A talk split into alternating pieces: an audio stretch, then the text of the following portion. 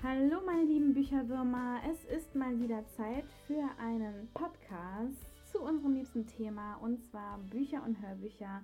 Diesmal mit einem Fantasy-Epos, aber dazu gleich mehr. Erstmal willkommen, hier ist eure Momki und ich freue mich, dass ihr wieder dabei seid.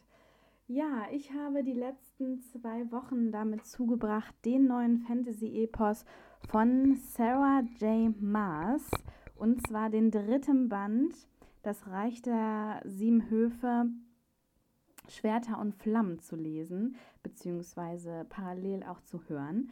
Und ich muss sagen, wieder ein absolut spannender Titel.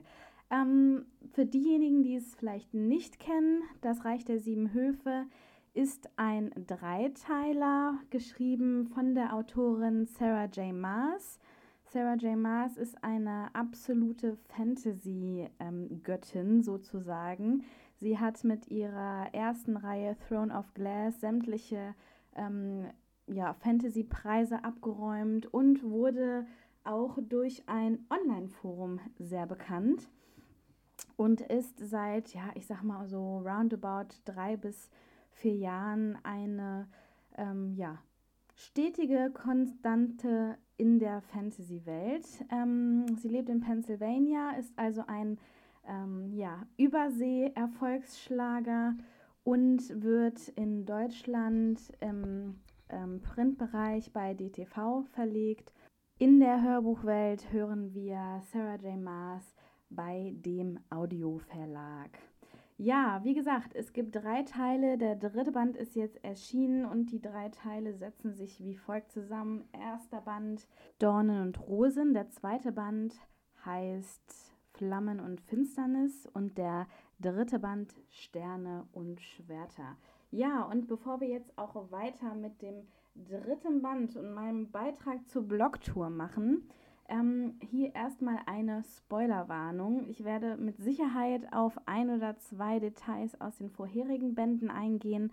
Von daher, wer die Serie noch lesen möchte und nicht gespoilert werden möchte, ähm, sollte meinen Beitrag auch bitte nicht hören.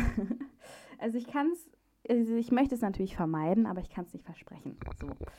Ja, auf jeden Fall stecke ich mittendrin in das Reich der sieben Höfe. Ich bin jetzt quasi äh, im dritten Teil. Und zwar ist Sterne und Schwerter in drei Teile geteilt und ich bin jetzt im dritten. Und es ist sauspannend, kann ich euch nur verraten. Aber bevor ihr äh, euch jetzt fragt, hey, worum geht es eigentlich, werde ich euch erstmal den Klappentext vorstellen. Also, Band 3 das Reich der sieben Höfe, Sterne und Schwerter. Ich kenne dich in- und auswendig, Reese. Und es gibt nichts, was ich nicht an dir liebe, mit jeder Faser meines Seins. Feyre hat ihren Seelengefährten gefunden, doch es ist nicht Tamlin, sondern Reese. Trotzdem kehrt sie an den Frühlingshof zurück, um mehr über Tamlins Pläne herauszufinden. Er ist auf einen gefährlichen Handel mit dem König von Highburn eingegangen und will nur, äh, will nur eins, den Krieg. Fyra lässt sich damit auf ein gefährliches Doppelspiel ein, denn niemand darf von ihrer Verbindung zu Reese erfahren. Eine Unachtsamkeit würde den sicheren Untergang nicht nur für Feyre, sondern für ganz Prythian bedeuten. Doch wie lange kann sie ihre Absichten geheim halten, wenn es Wesen gibt, die mühelos in Feyres Geist eindringen können? Ja, ihr hört, es ist äh, ein spannender Teaser auf das, was wir in Band 3 erleben dürfen. Tatsächlich fängt Band 3 genau da an, wo Band 2 Flammen und Finsternis aufgehört hat. Und zwar, ähm, um nochmal auf das äh, Ende einzugehen. Wir sind ja letztendlich damit äh, geendet, dass Feyre ähm, und ähm, ja, ich sag mal, ihre Familie vom Hof der Nacht ähm, versucht haben, den Kessel zu stehlen und in, dieser, ähm, in diesem Versuch nach Highburn gereist sind. Und dort sind sie ja von dem Highburnischen König gefangen genommen worden und ihr Vorhaben ist äh, durch verschiedenste Gründe, ich will nicht zu viele Details verraten, ja, ähm, gescheitert. Und ähm, um letztendlich ähm, die Gruppe, ihre Familie zu retten, hat sie dann so dargestellt, als ob ähm, Ryzen sie verzaubert hat und deswegen kann sie nicht ähm, bei ihm bleiben, sondern wird quasi als Spionin bei Ryzen an dem Hof eingeschleust, also an Tamlins Hof, am Frühlingshof. So, hier versucht sie jetzt Informationen ähm, über die Kriegspläne von Highburn ähm, herauszufinden, weil Highburn ist immer noch daran interessiert, die magische Mauer, die das Reich der ähm, Fae und der Menschen trennt, quasi zu zerstören, um das Reich der Menschen zurückzuerobern. Und ja, das möchte Feyre natürlich tunlichst vermeiden, denn äh, die Menschen hätten dann halt in Prythian und in der weiteren Welt ähm, eigentlich keinen, ja, keinen Existenzraum mehr, weil ähm, Fae halt Menschen quasi sich Menschen übergeordnet fühlen. Und sie kämpft also jetzt für das Überleben der Menschheit und die weitere Trennung der Reiche. Und äh, da Temlin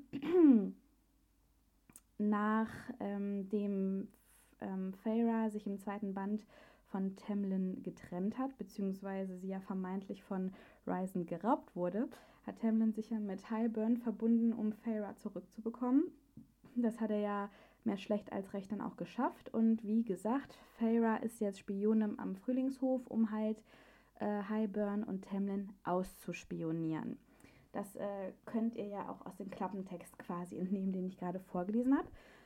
Und ja, wir steigen also gerade da jetzt ein.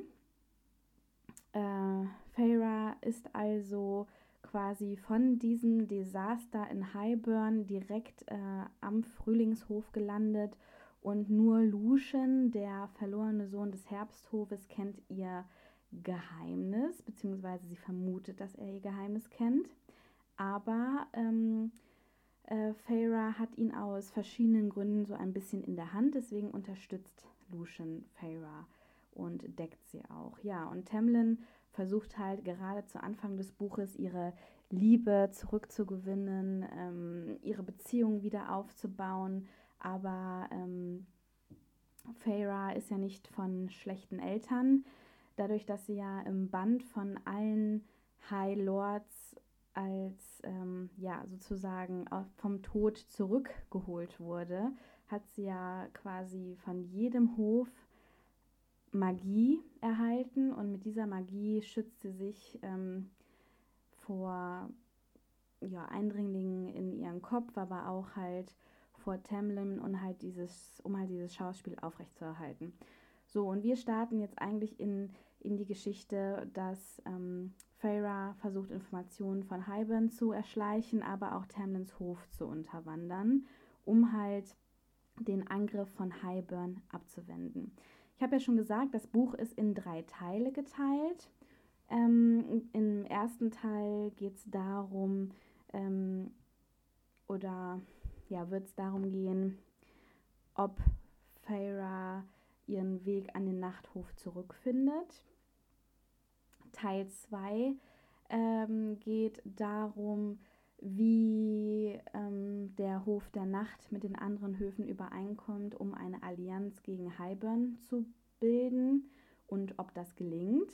Das ist ja nicht so einfach, dadurch, dass der Hof der Nacht sich ja äh, in der Vergangenheit immer als sehr gewalttätig und äh, blutdürstig dargestellt hat, will eigentlich keiner wirklich mit denen zusammenarbeiten, was man ja in Band 1 und 2 schon lesen konnte. Und jetzt im dritten Teil ähm, geht es sehr blutig zu. Da will ich auch nicht ganz so viel zu verraten, aber es wird sehr dramatisch und es ist wirklich richtig spannend. Ja, und ähm, ich habe mit sieben anderen Blogger-Kolleginnen eine kleine ähm, Blogtour auf die Beine gestellt, wo wir uns nochmal verschiedenen ähm, Themen aus das Reich der Sieben Höfe anhören werden. Die liebe äh, Luna von Lunatic Booklover hat zum Beispiel jetzt direkt am Montag einen Podcast über eine ewige Liebe, 20 Wörter über Feyre und Rysand veröffentlicht. Sie hat auch sogar einen männlichen Sprecher mit ins Boot geholt. Also auf jeden Fall ein Beitrag, den ihr euch unbedingt anhören solltet. Dann ging es weiter mit Feyras Tagebuch von Alys Bücherparadies. Äh, gestern waren wir bei der lieben Ava Reed zu dem Thema Moodboard und Feyras Entwicklung. Und heute erzähle ich euch etwas über das Thema, was wir von Feyra lernen können. Ja, und ähm, warum ich dieses Thema gewählt habe. Ich finde, dass Sarah J. Maas in ihren Bändern zu Das Reich der Sieben Höfe wahnsinnig viele intensive Charakter beschreibt, vor allen Dingen natürlich mit unserer Protagonistin. Und ähm, wie ja auch die liebe Ava gestern schon geschrieben hat, ähm, macht Feyre über, der, über die drei Bände halt eine riesige Entwicklung durch. Am Anfang ist sie ja, der total verängstigte Mensch, der halt ständig ne, um sein Leben kämpfen musste, wird dann gegen ihren Willen ähm, in das Reich der Fae verschleppt, verliebt sich dann, verliebt sich dann neu, wird gefoltert, sie stirbt, sie wird wiedergeboren und so weiter. Also es gibt ähm, sehr viele Challenges, die Feyre innerhalb ähm, diesem eigentlich ja kurzen Abschnitt, den wir mit ihr erleben dürfen, erlebt.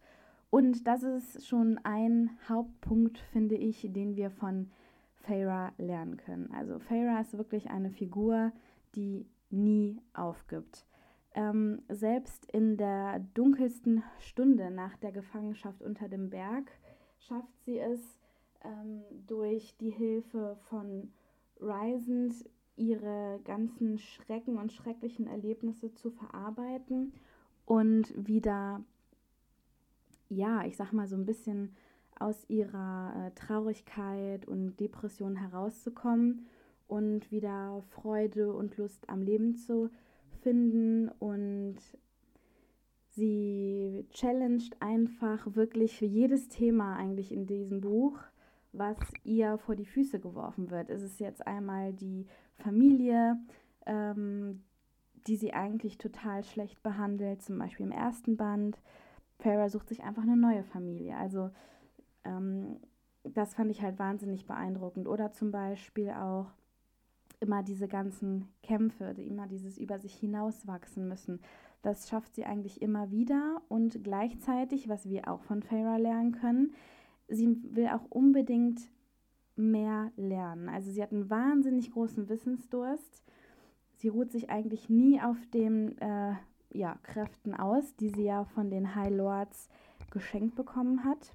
Und sie ist ja die einzige quasi in Prithian, die über die Macht von allen High Lords verfügt, dadurch, dass diese sie ja im Band 1 ähm, wiederbelebt haben.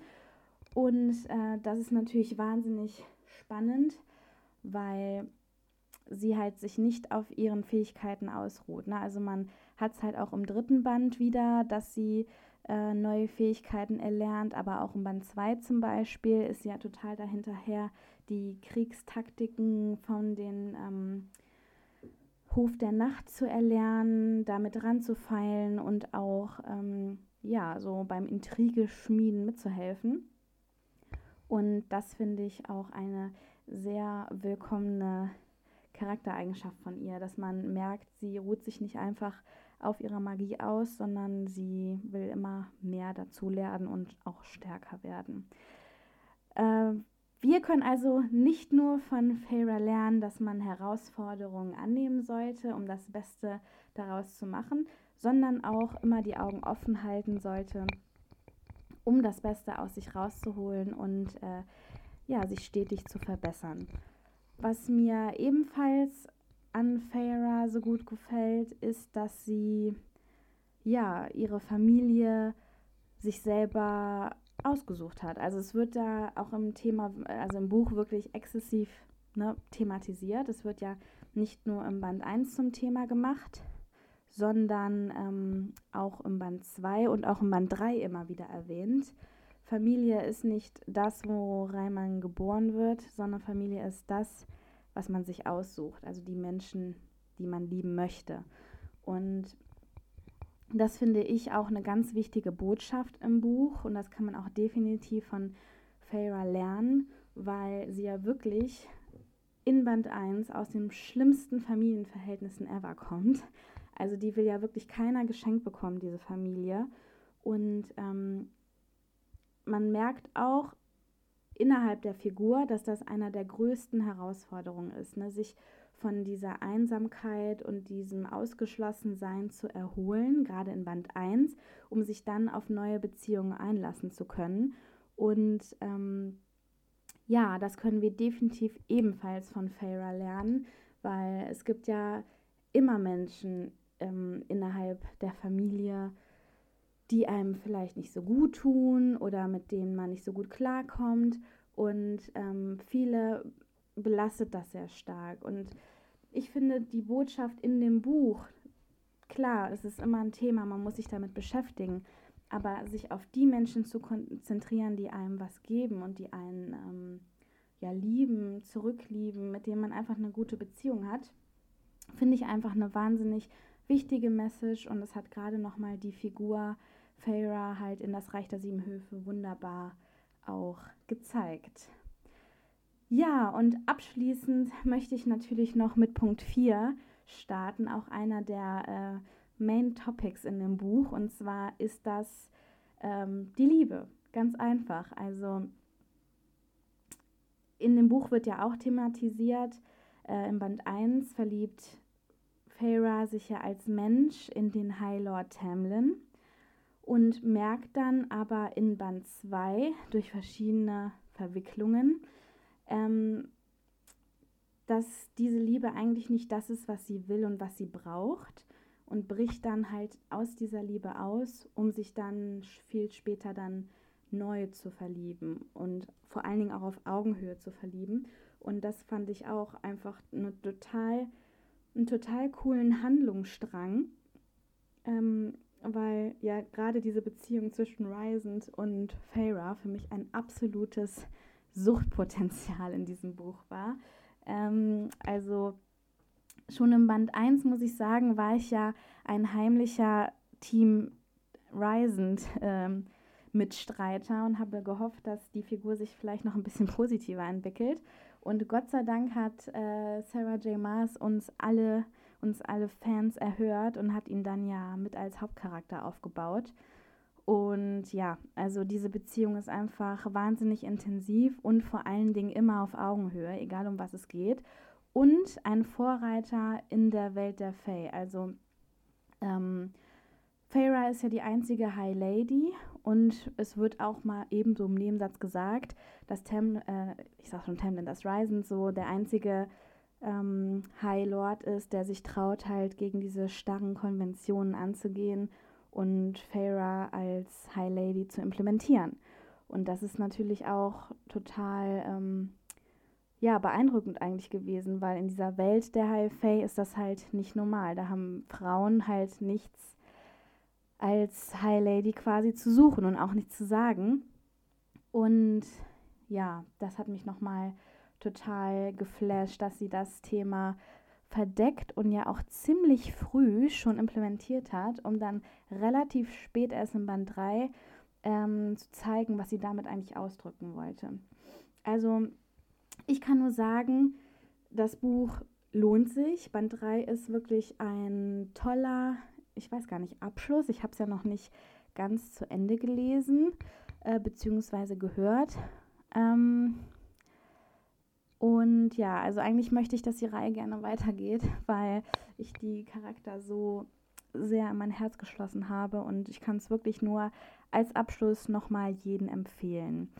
Mm, das, was ich ähm, aktuell so ein bisschen kritisch sehe wieder, ist, dass es halt in einem Jugendbuch, ähm, in der Jugendbuchabteilung veröffentlicht wurde. Für mich ist halt das Reich der Sieben Höfe kein Jugendbuch, dadurch, dass es halt durchaus sehr äh, hergeht, nicht nur heiß, sondern auch brutal.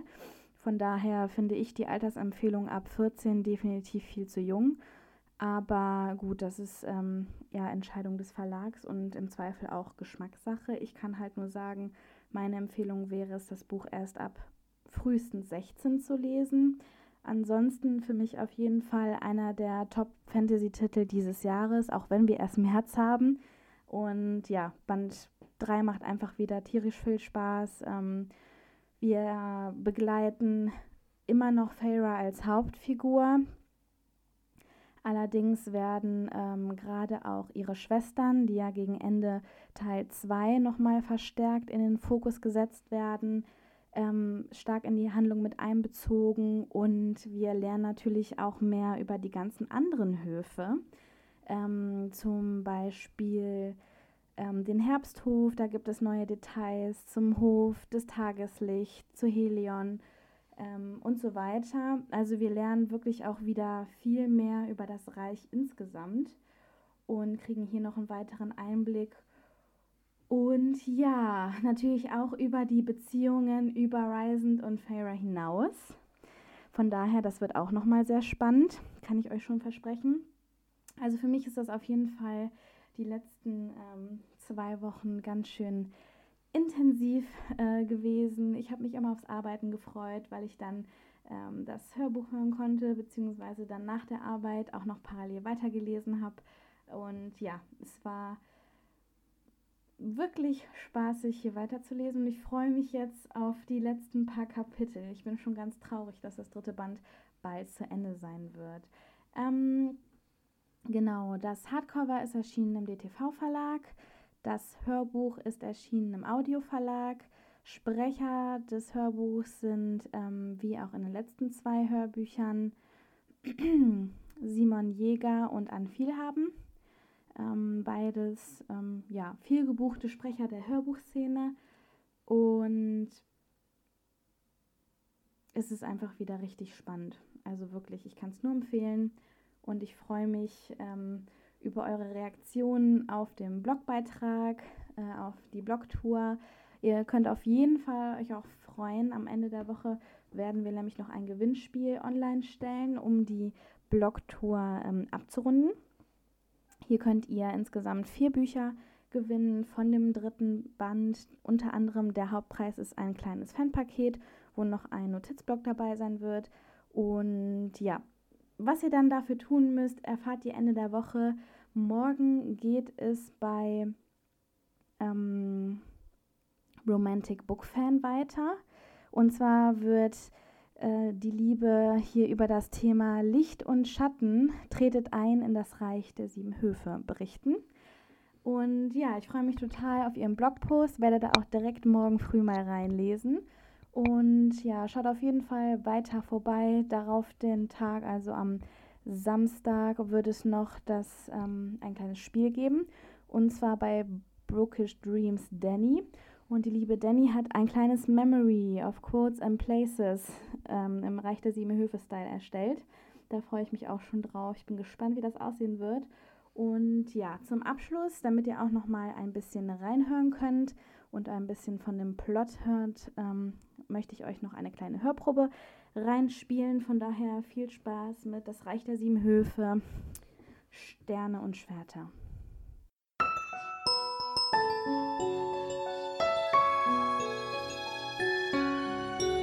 Das Reich der sieben Höfe. Sterne und Schwerter von Sarah J. Maas. Gelesen von Ann Vielhaben und Simon Jäger. Eine Produktion von der Audio Verlag.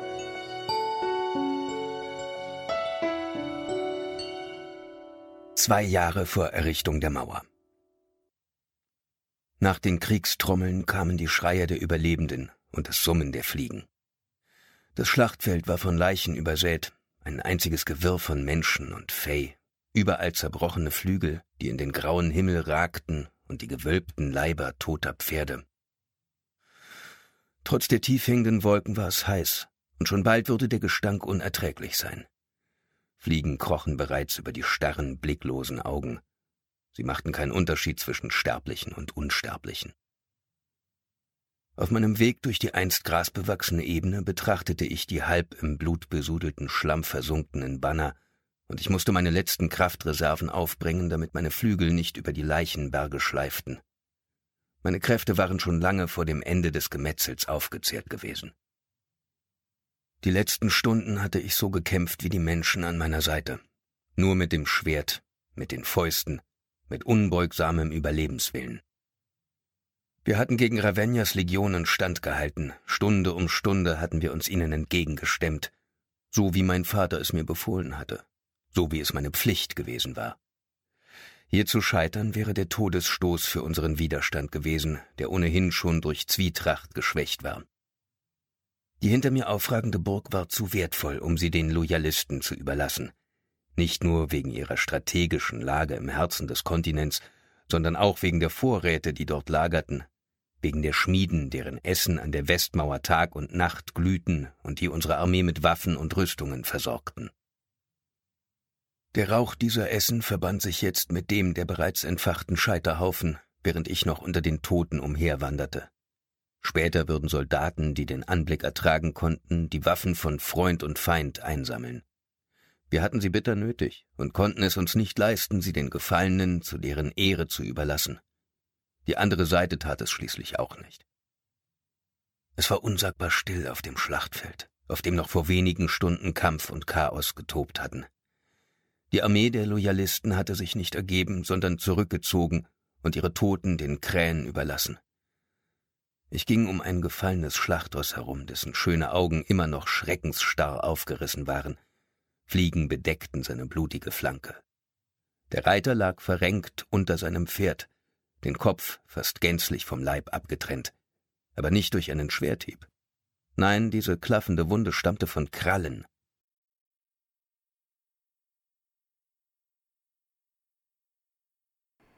Ja, ihr habt gerade Simon Jäger at his best gehört. Ähm, Simon Jäger spricht Rysand im Hörbuch und Rysand ähm, ja, erzählt quasi den Epilog.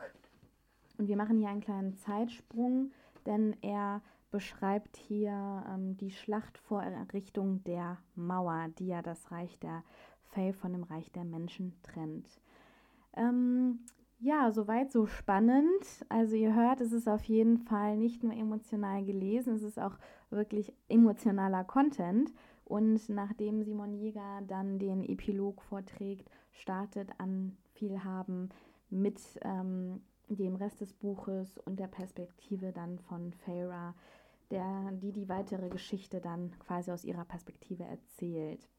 Während ihr gehört habt, quasi habe ich gerade kurz nachgeschaut und es wird tatsächlich im Mai 2018 ein vierter Band erscheinen, erstmal in USA und UK unter dem Titel A Court of Frost and Starlight. Also ich denke mal, es wird sowas sein wie das Reich der sieben Höfe, ähm, ja, Eis und Sternenlicht vielleicht. Ich bin auf jeden Fall sehr gespannt, wann dann das vierte Band bei DTV bzw. im Hörbuch beim Audioverlag erscheint und ich freue mich riesig, dass es weitergeht. Also die ähm, englischen Cover sind wirklich wieder wunderhübsch. Allerdings können wir in Deutschland ja auch kein äh, Lied von Traurigkeit singen. Wir haben ja auch immer wahnsinnig schicke Cover zu dem Reich der sieben Höfe äh, mit so einem wunderschönen durchsichtigen Umschlag diesmal wieder. Und diesmal sind auf dem Umschlag Krähen drauf. Ist auch eine, eine Analogie zu einer Story im Buch, um euch noch mehr anzufixen. Also, wie gesagt, ich kann die Reihe nur herzens empfehlen für alle Romantasy-Fans. Und ähm, ja, es kommt sowohl der Liebes-, Erotik-, aber auch Spannungsfaktor hier nicht zu kurz. Und ähm, ja, nächstes Jahr wird es dann offensichtlich, beziehungsweise vielleicht auch sogar schon dieses Jahr, wenn es im Mai 2018 in England kommt, vielleicht haben wir auch zu Ende des Jahres Glück mit Band 4 dann. Hm, ich würde es mir auf jeden Fall wünschen. Ja, wir haben auf jeden Fall Glück, dass wir auch noch einen vierten Band lesen können. So, ja, ich hoffe, euch hat mein, äh, mein Beitrag zur Blogtour gefallen. Ich werde euch nochmal den Link zum Buch, zum Hardcover und zum Hörbuch unter äh, die Shownotes setzen und natürlich auch die Blogbeiträge der anderen Blogger-Kolleginnen verlinken. Und ich hoffe, es hat euch gefallen. Ich hatte auf jeden Fall sehr viel Spaß, über meine äh, Leseerfahrung zu berichten heute und sage erstmal einen schönen Nachmittag und bis bald. Tschüss zusammen.